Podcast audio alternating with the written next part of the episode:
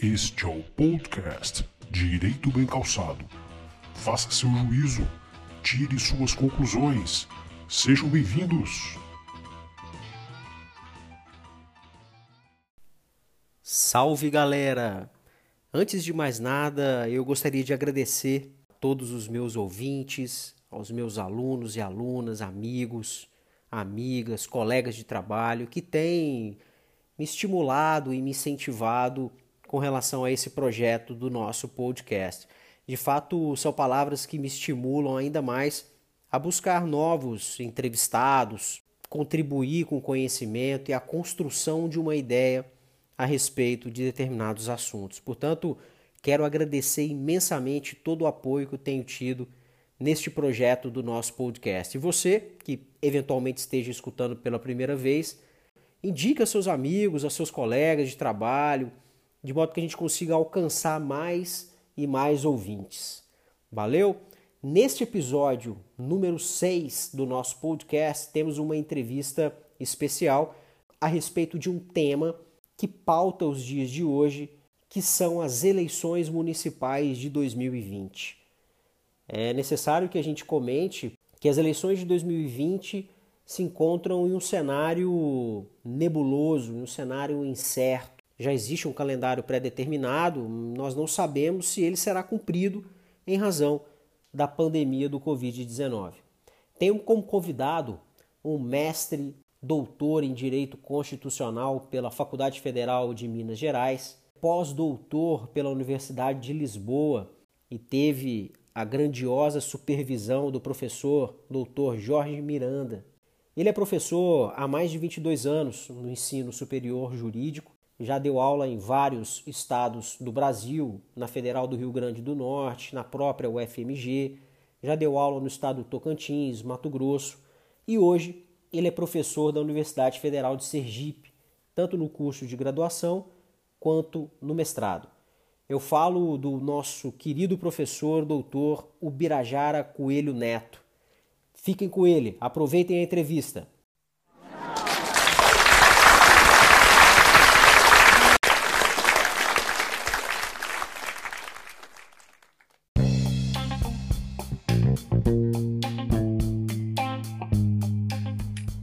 Professor Birajara Coelho, uma satisfação poder tê-lo aqui em nosso podcast Direito Bem Calçado. E eu começaria mencionando Vinícius de Moraes, quando ele diz que a vida é a arte do encontro, e talvez de forma ousada eu colocaria reencontro, porque afinal de contas você foi meu professor em 2002 na graduação lá em Uberaba, Minas Gerais, e naquela época eu não poderia imaginar que em 2018 eu estaria em Aracaju e que você também estaria em Aracaju, momento em que nós nos encontramos. Então é uma grande satisfação tê-lo aqui, é um reencontro que me dá muito, muito prazer e uma grande honra em poder falar com você. Seja muito bem-vindo ao nosso podcast, professor. Obrigado, amigo. Eu que fico assim extremamente lisonjeado Primeiro por esse encontro de Uberaba para cá. E Uberaba foi uma passagem muito boa na minha vida, ocasião em que eu tive o meu primeiro filho, né? Ele é Zebu, nasceu em Uberaba. Então, é, é, e a satisfação maior ainda de reencontrar você e ver que frutos foram colhidos, né? Porque Coisa você, boa. nessa graduação encerrada em 2004, você imediatamente partiu para a especialização em Direito Constitucional, que era a disciplina que eu ministrava na UNIUB, né? Sim. Em Santa Catarina. É, pouco tempo depois já fez o mestrado, em 2009, em Ribeirão Preto. E agora é, é, encampou no doutorado em Buenos Aires. Então, e, e seguindo a carreira de magistério. Então a satisfação é toda minha. Muito obrigado pela confiança. E mande brasa, vamos embora. É uma honra. Muito obrigado, muito obrigado. Professor Birajara, é, o nosso tema para o podcast de hoje são as eleições de 2020 e nós estamos aí num, num período bem nebuloso em razão da, da pandemia do Covid-19. Entretanto, antes de adentrarmos a essa temática específica, e, e eu gostaria de explorar um, pouco da sua leitura é, a respeito do contexto social. Né? O Brasil, de 2013 para cá, ele tem é, é, desenvolvido, tem apresentado movimentos de natureza popular uh, de cunho político. Né? Eu me recordo claramente, certa vez, de uma passagem do, do jornalista Ricardo Boechat, né, falecido em fevereiro de 2019, em que ele comentava a época da Copa do Mundo de 2014, que a população se comporta de forma diferente no Brasil. Né? Antes as pessoas pintavam as ruas, colocavam bandeirinhas nos postes, e o brasileiro mudou um pouco a sua forma de agir e se preocupa, passou a se preocupar mais com política do que propriamente com futebol. Né? E 2013, 2014 até 2016, 2019, 2020, a gente verifica um comportamento social diferente na população brasileira. Eu queria que, nesse primeiro momento, não se trata de uma, de uma pergunta, é muito mais uma intervenção é, é, subjetiva, né? É, qual a leitura que, que você faz a respeito desse, desse contexto social e da participação política do povo brasileiro? Veja, Gustavo, é, é interessantíssima a sua ponderação. É, percebendo, primeiro, os, é, citar aqui o saudoso Boechat, que tanta falta faz, né? Pessoas daquele tipo, infelizmente, nos deixa tão prematuramente. Sem dúvida. Em relação a esse questionamento, é interessante mesmo. Eu me lembro na minha adolescência e infância, já estou com mais de 50 anos, mas o, o, o envolvimento do patriotismo, nacionalismo vista da seleção era um momento extremamente festivo, né? E isso eu, eu faço a leitura bem sinteticamente quanto ao seu questionamento por dois pontos específicos. Primeiro, pela decadência do futebol brasileiro, e, talvez até não só brasileiro, mas de outras terras também, em virtude da disparidade de, de, de, dinheiro que os jogadores ganham e miséria da população e o padrão de, de, de, intelectual desses jogadores, não intelectual no sentido de estudo, é, é, não sei como é que eu posso me expressar, espero me fazer entender, mas a, a, a, a futilidade desses jogadores em mídia, o processo nebuloso de que envolve o futebol e todas as federações, isso trouxe para nós, e aquela derrota de 7 né, da Alemanha trouxe um descrédito do futebol acumulado com essa polarização da política brasileira de uma forma tão maldosa e prejudicial à democracia, nós ou eles, né?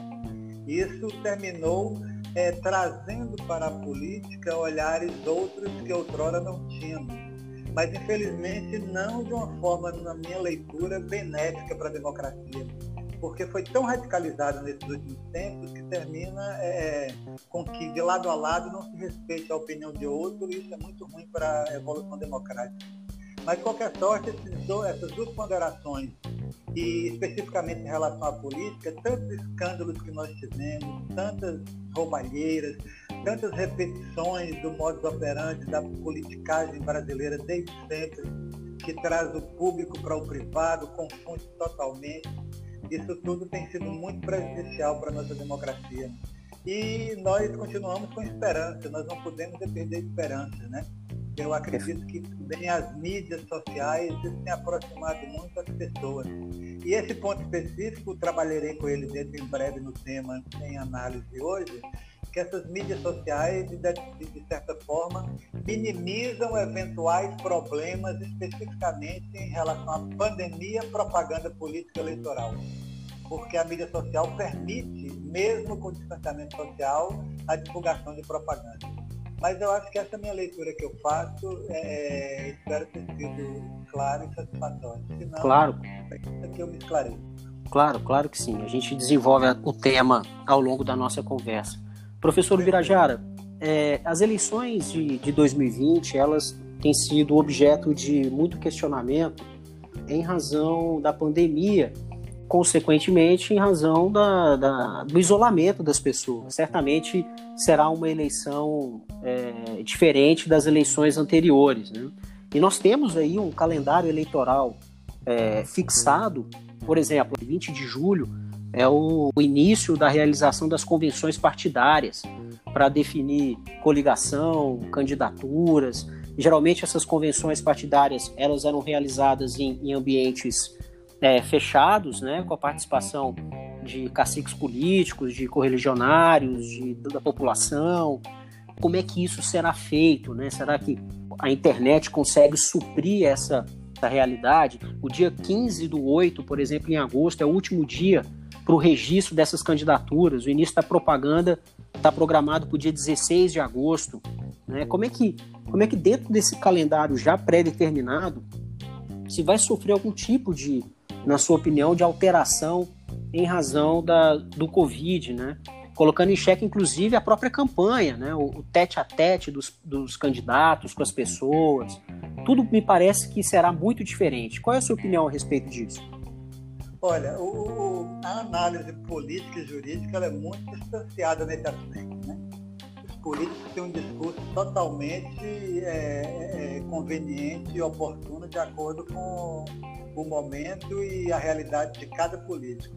Vamos ver mais à frente, por exemplo, os comentários feitos por Rodrigo Maia nessas perspectivas de prorrogação ou unificação, ele é totalmente ambíguo. O que ele justifica para a prorrogação, que seria o mesmo argumento para a unificação, ele, ele dá um tiro no pé nos seus comentários. Veremos frente. Realmente, nesse ano, os brasileiros vão às urnas para eleger ou reeleger seus candidatos a prefeito e a vereador. Né? É, e é de se ressaltar que o TSE já confirmou esse calendário, né?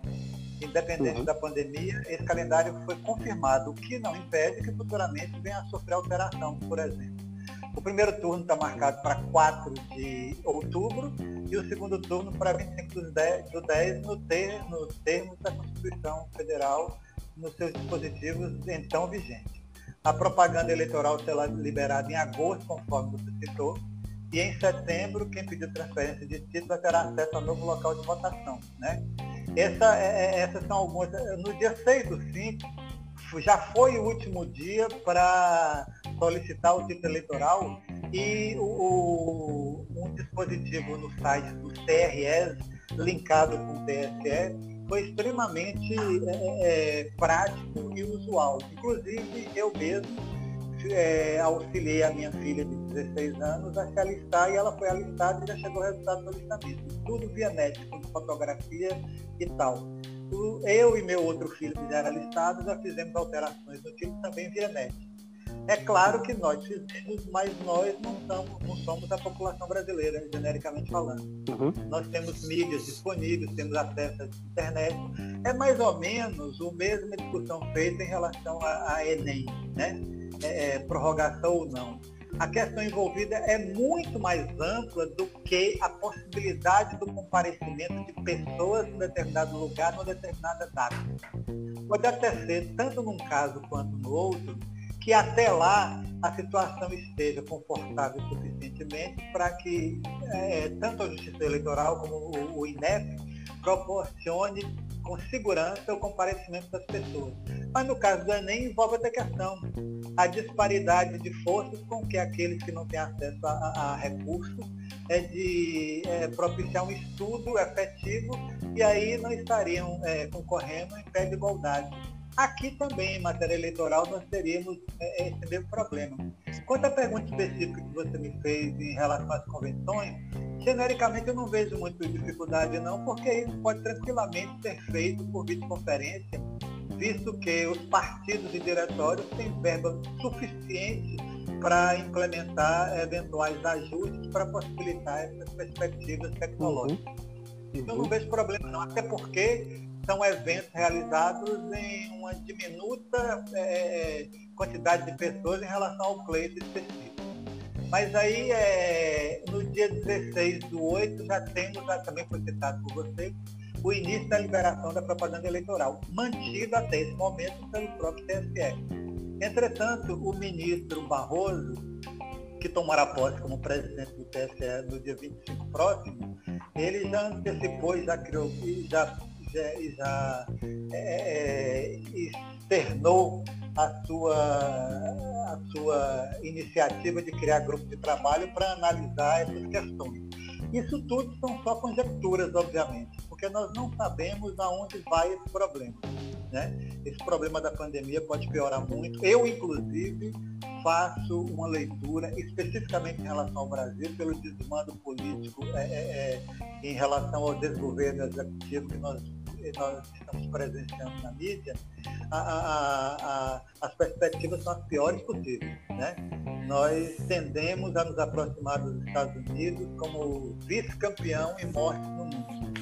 Isso eu acho que não é muito difícil de alcançar, infelizmente. Né?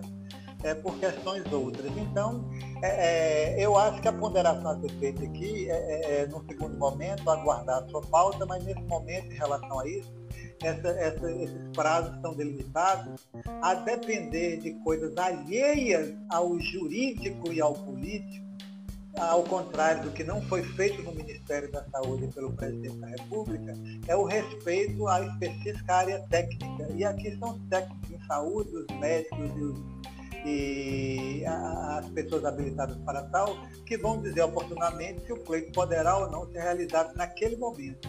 Entretanto, o problema aqui não é trabalhar com o primeiro turno da eleição, que é 4 de, de, outubro, mas, é, é, mas sim envolver todo esse processo passando pelas convenções partidárias e pela propaganda. Se isso for é, é de fácil, resolução, de fácil resolução via mídia social, a gente sabe, obviamente, que hoje em dia o Brasil tem mais celular do que habitantes, né? Então, em tese, quase todo mundo tem acesso a um celular e, consequentemente, também, em tese, teria acesso a uma eventual propaganda política partidária por uma outra formatação que não é a, a, a, tradicionalmente feita.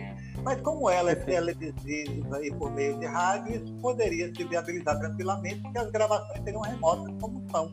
Né? Uhum. Então não tem problema quanto a isso. Mas é, é, eu vou te passar a bola para ver o que, que você tá. tem a ponderar e depois nós continuamos. Tá. O, o, ministro Barroso, como você muito bem lembrou, ele vai assumir a, a presidência do, Tribunal Superior Eleitoral no dia 25 de maio. Tem sido cobrado em algumas entrevistas. É, e uma das maiores preocupações em que ele é, tem colocado é sobre a logística em relação às urnas eletrônicas. Ah, me parece que para que isso seja possível, né, a viabilização das urnas em cada município para a realização das, das eleições, é necessário aí alimentar essa urna com dados, é, carregar a urna com baterias e tudo isso, toda essa logística, é acompanhada é, por, pela OAB, é acompanhada pelo Ministério Público, é acompanhada por representantes dos partidos políticos e inevitavelmente teria que haver aglomerações de pessoas que iriam acompanhar todo essa todo esse método, né, toda essa logística em torno das urnas, né? E esse talvez seria o principal problema colocado pelo ministro Barroso. Eu vejo isso como, como, como preocupação, porque a partir desse momento, se houver dificuldade na logística das urnas, certamente as eleições elas seriam prorrogadas. Né? Eu acho que esse seria um, um, ponto interessante que o Barroso comentou em algumas das suas, das suas entrevistas. É, alguns projetos estão sendo ventilados aí na, no Congresso Nacional, alguns pedindo a unificação das eleições, que é um sonho antigo, né? Já existem algumas iniciativas no passado em torno da unificação dessas eleições. É, e eu tenho para mim, professor Birajara, aí, é uma opinião pessoal, em que é, unificando essas eleições, uh, o processo eleitoral certamente seria, penso eu, menos dispendioso. Né? Existem alguns dados aí que dão conta que a economia seria em torno de 1 bi e 500 milhões de, de reais.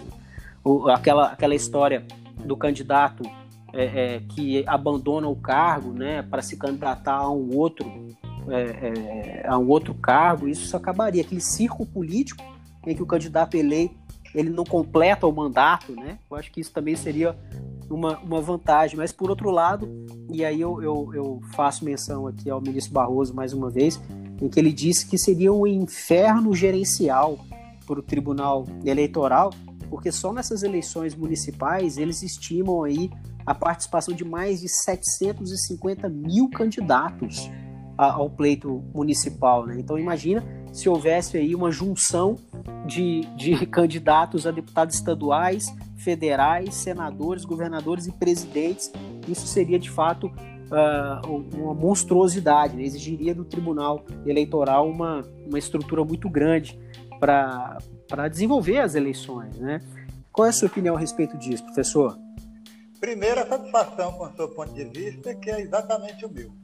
Fico oh. muito feliz com isso. Fica, não que eu tenha medo de divergir, mas é melhor é convergir nesse momento. o ministro Barroso, ele, ele é, poucas vezes eu discordo do ponto de vista dele, e esse é uma delas. Né? Esse momento é uma delas. Tanto em gênero, número e grau. A matemática dele não é verdadeira. Você citou aí a questão de quantidade de candidatos, mas brilhantemente é, é, trouxe um ponto que é fundamental no exercício da democracia e, no meu sentido, seria uma grande evolução no modelo.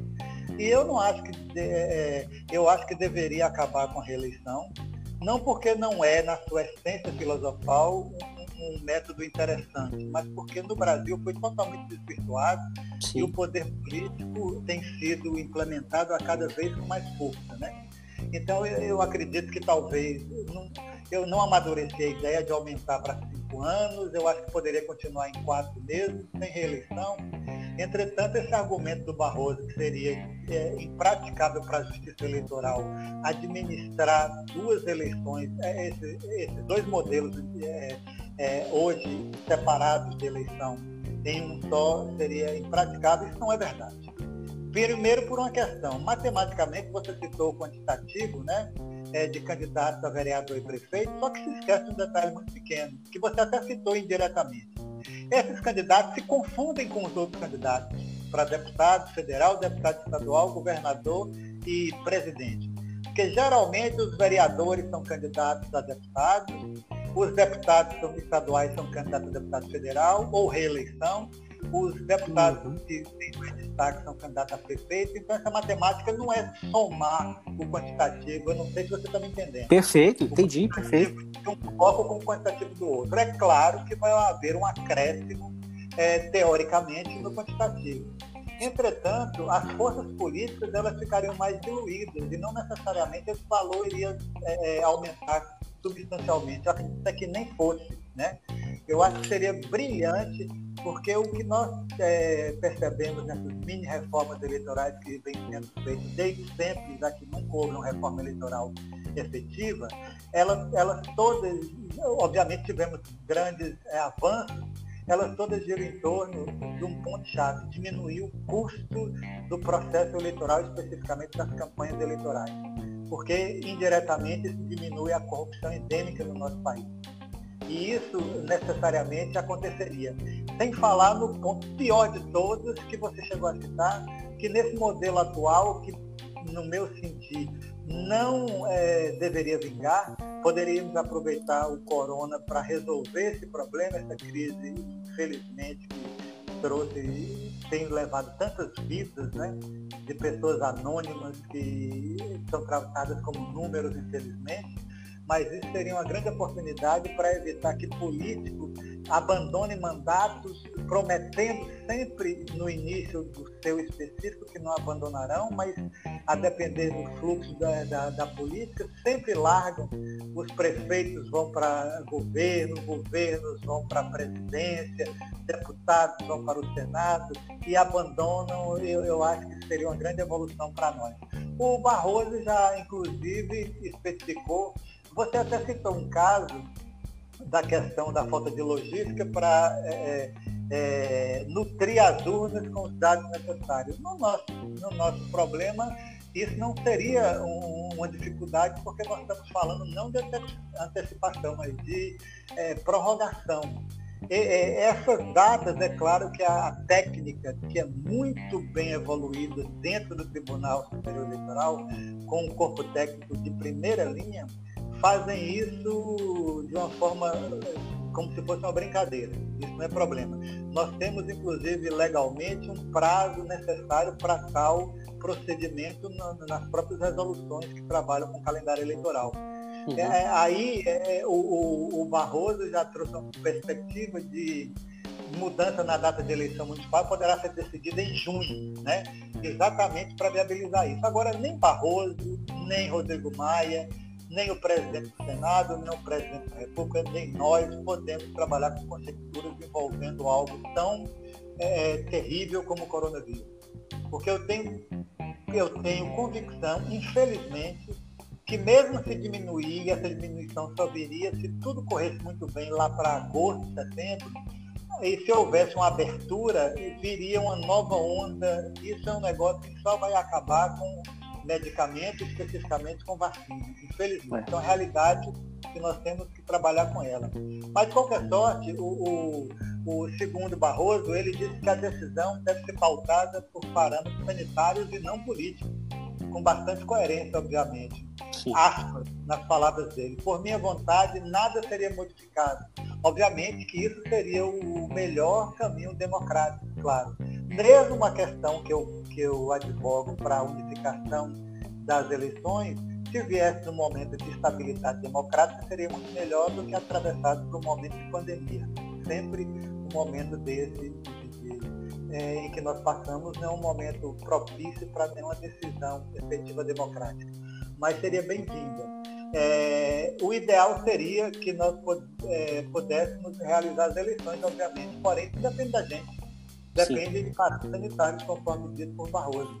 É, agora há um risco real, obviamente, nessa altura, indisfarçável de que se possa vir a ter, que é diálogo, é claro. Para quando não sabemos. Por isso que eu acho mais coerente não trabalhar com datas específicas ou pelo menos deixar em aberto. Obviamente isso tudo necessariamente, por se tratar de matéria constitucionalizada, passa por uma obrigatória deliberação do Congresso de emenda constitucional, né? Sim. Isso é claro. Claro que uma mudança dessa seria, teria um consenso dos bastidores, é. não haveria dificuldade de ser aprovada. Entretanto, sabemos que mudanças na Constituição por emenda constitucional são objeto do controle de constitucionalidade. Então, ainda não seria estável trabalhar com isso, ainda poderia ser. E nós sabemos que isso terminaria sendo judicializado e ainda haveria uma, uma, uma, possibilidade do Supremo se manifestar sobre tal. Perfeito. Eu não vejo dificuldade nenhuma, constitucionalmente falando, implementar nenhuma mudança nem outra, quais sejam. É, é, modificação do prazo das eleições, está na Constituição, ela traz só cautela, e não precisaria, nesse caso, sequer do coronavírus. O coronavírus, a pandemia, não influencia na alteração do texto constitucional mas naquele dispositivo que fala que norma que altere o processo eleitoral só pode é, ter validade um ano de, é, anterior ao processo eleitoral. Perfeito. Esse dispositivo específico, tranquilamente, poderia ser sublimado em virtude da pandemia. Haveria aí uma interpretação é, é específica constitucional para adequar isso ao momento específico. Na, naturalmente não seria cabível, mas nesse momento não vejo dificuldade nenhuma porque é, prorrogar o prazo não traria prejuízo para parte alguma. Os candidatos estariam respaldados a, é, e a população estaria respaldada em nome da saúde sua e da coletividade em nome do exercício democrático. O segunda, a segunda perspectiva, que é unificação dos mandatos, esse é um pouco mais polêmico. Vou aguardar um pouco mais a, a sua diretiva aí para a gente falar sobre isso. É, a bola. Professor, professor Birajara, irretocável a sua, a sua ponderação, e eu gostaria de retomar um, um ponto comentado por você sobre é, o momento adequado para essas reformas, eleito reformas eleitorais. É, poxa, a gente vive de fato um momento extraordinário da nossa história e seria melhor, obviamente, que esses temas tão importantes para a República e para a democracia fossem discutidos em um momento de normalidade institucional.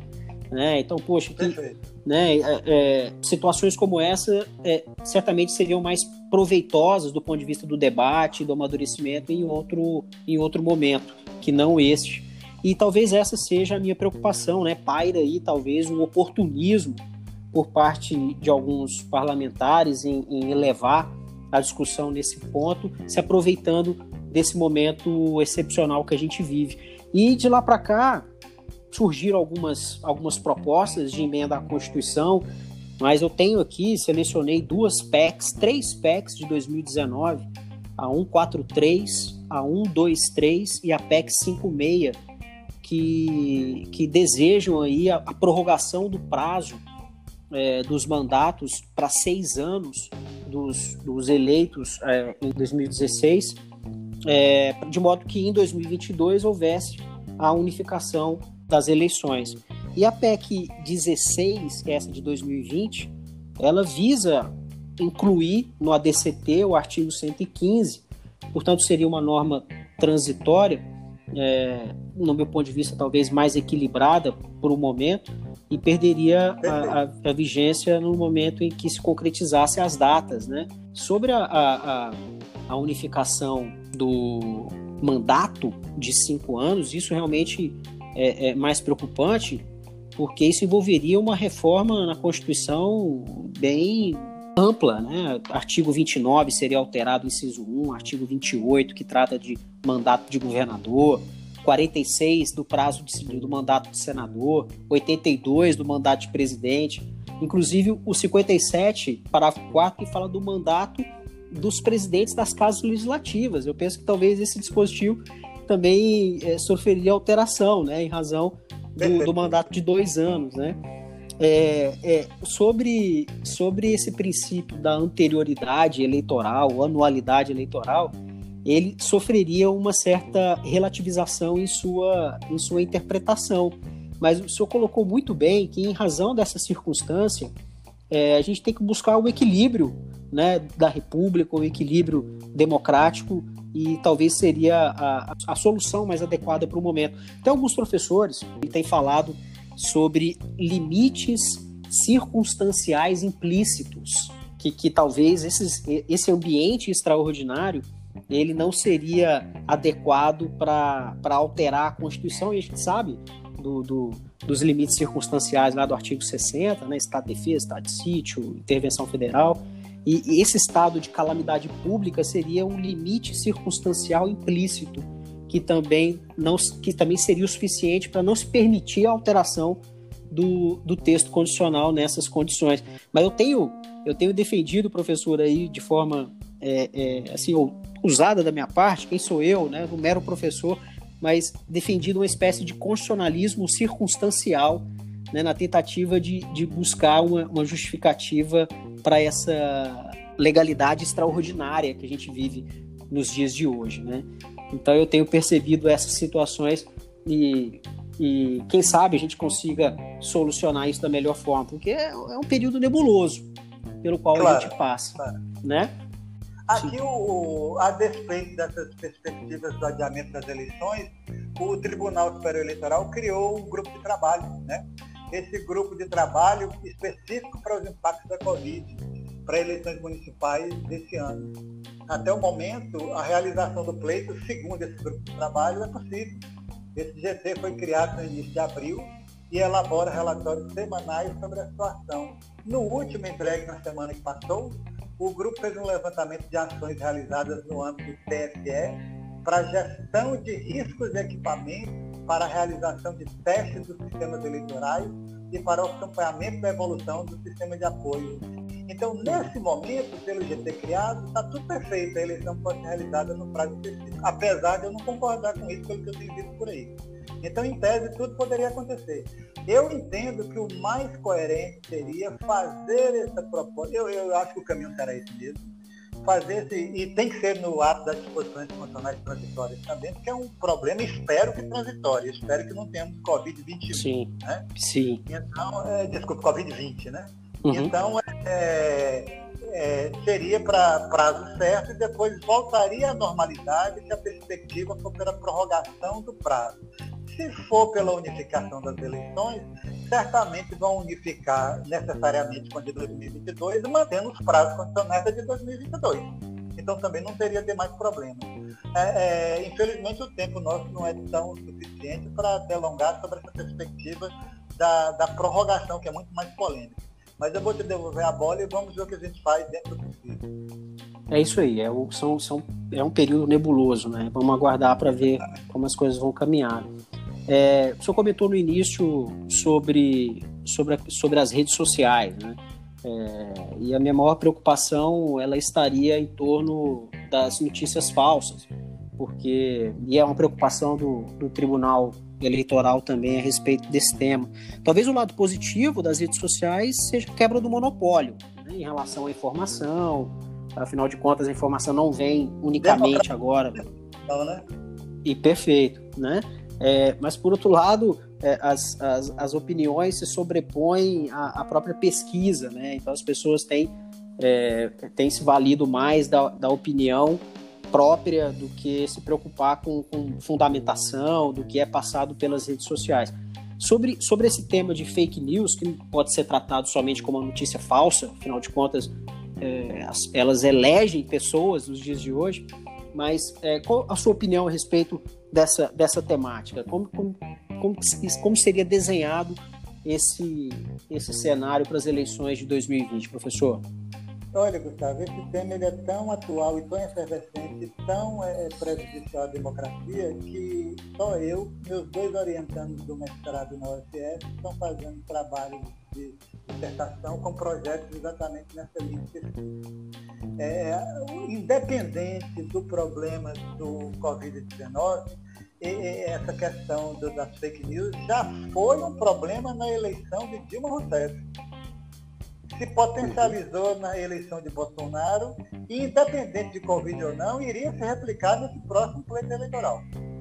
Então, não vejo o Covid é, como é, um problema específico para trazer a fake news como um problema é, é acessório. Ele já existe e não deixaria de existir nós teríamos que tentar uma forma de combater ao máximo essas fake news. Temos projetos de lei para isso, para tentar é, é, tipificar isso especificamente, mas já sabemos que nós temos normas já que podem ser utilizadas é, para esse tipo de conduta, né? Mas eu, eu, eu entendo isso, que a fake news ela, ela veio para ficar. Na verdade, fake news existe desde sempre, né? Ela apenas uhum. levou esse nome para as mídias, mas fake news falada, escrita, já existiu desde sempre, desde a história da humanidade. Então isso infelizmente é da natureza humana. Claramente ela é, destrói o processo democrático e pode trazer a eleição de um indivíduo e a despeito de outro por notícia falsa, como eu acho que foi tanto de Dilma quanto de Bolsonaro. Os dois foram eleitos com base em fake news. Essa é a minha visão. Né? Perfeito, professor. Bom, eu, eu, eu teria outros temas para gente, a gente tratar, mas em razão do tempo, eu queria que, que, você, que você desse aí ó, as considerações finais a respeito da, das eleições, algo que você queira comentar para a gente poder encerrar, professor, infelizmente. Pronto, é, eu, eu primeiro dizer que foi uma satisfação, sempre as suas ordens, né, para que precisaram, dos empreitados, parabéns pela empreitada, assistir a outros episódios, é, gostei muito do formato, sempre maturação, obviamente.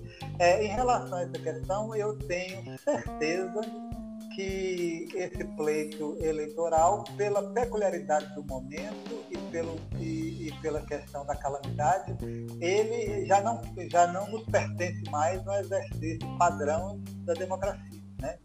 Ele já foi é, é, pormenorizado e diminuído. Isso é inevitável. Agora, a questão de específica, exclusivamente do comparecer às urnas, nesse momento, se você me perguntar se a eleição fosse hoje, eu acho que tranquilamente seria possível de fazer, pela logística da justiça eleitoral. Muito cuidado com a minha fala, porque eu estou dizendo exclusivamente em uma forma sanitária da justiça eleitoral nas sessões eleitorais, trazer um mecanismo com álcool em gel, com higienização, com afastamento das pessoas na fila. Nós temos eleições de um horário muito estendido, que é o dia inteiro, né? Abrindo no início da manhã e fechando no final da tarde. Daria tranquilamente se houvesse uma, uma, uma, uma uma formatação talvez dividida em pessoas por turno, um, um, determinado bloco de eleitores votariam de manhã, outro à tarde, para não poder se aglomerar. Haja visto que nós estamos vendo aí que quando se trata de pessoas que estão passando fome, o Estado não fala em democracia e dignidade da pessoa humana nessas filas intermináveis nas lotéricas e agências da Caixa, expondo todo mundo à contaminação. Ninguém questiona cidadania, direitos humanos, nem nada. Quando se fala em eleição, o discurso é outro. Então, ou unifica o discurso, ou então o que vale para um não vale para outro.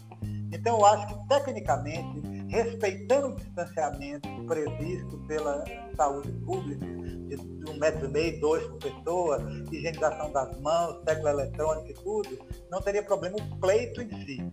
Então, sob essa perspectiva, acho que não teria problema nenhum a eleição na data que ela está. por cautela e pela praticidade e simplicidade do processo, que fizesse um gatilho por emenda constitucional no seguinte sentido, aspas, se o pleito não puder ser realizado na data é, é prevista no texto constitucional, prorrogar-se automaticamente para data tal de dezembro, como é um dos projetos, né? Com a diminuição uhum. do vácuo do primeiro para o segundo turno, de uma semana talvez, fechando o processo todo ainda no exercício de 2020. E aí esse gatilho já traria uma margem de manobra de quase dois meses.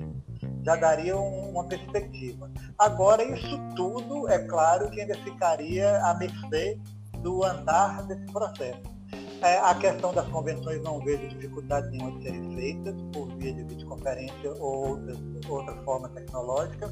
A questão da propaganda eleitoral não vejo problema nenhum.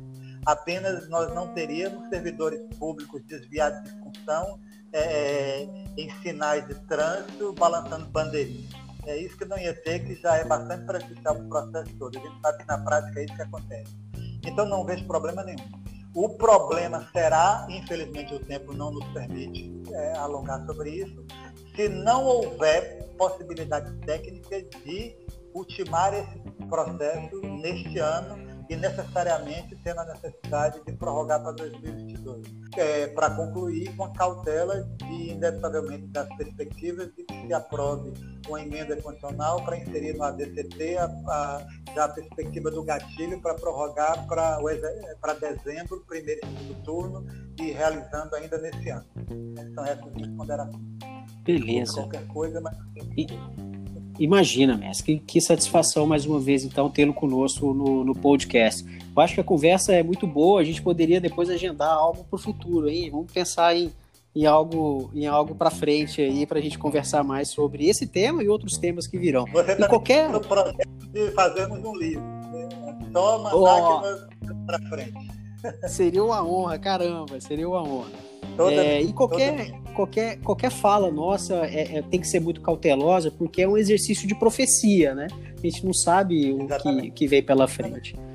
Professor, muito obrigado mais uma vez, então. Eu agradeço a gentileza de ter cedido esse tempo para conversar comigo e com os nossos ouvintes aqui do podcast. Um grande abraço e fique bem, então. Valeu? Abraço eu, satisfação toda minha e sempre as honras. Sucesso okay. empreitada. Fiquem com a Ilha da Liberdade, onde você fala o que pensa.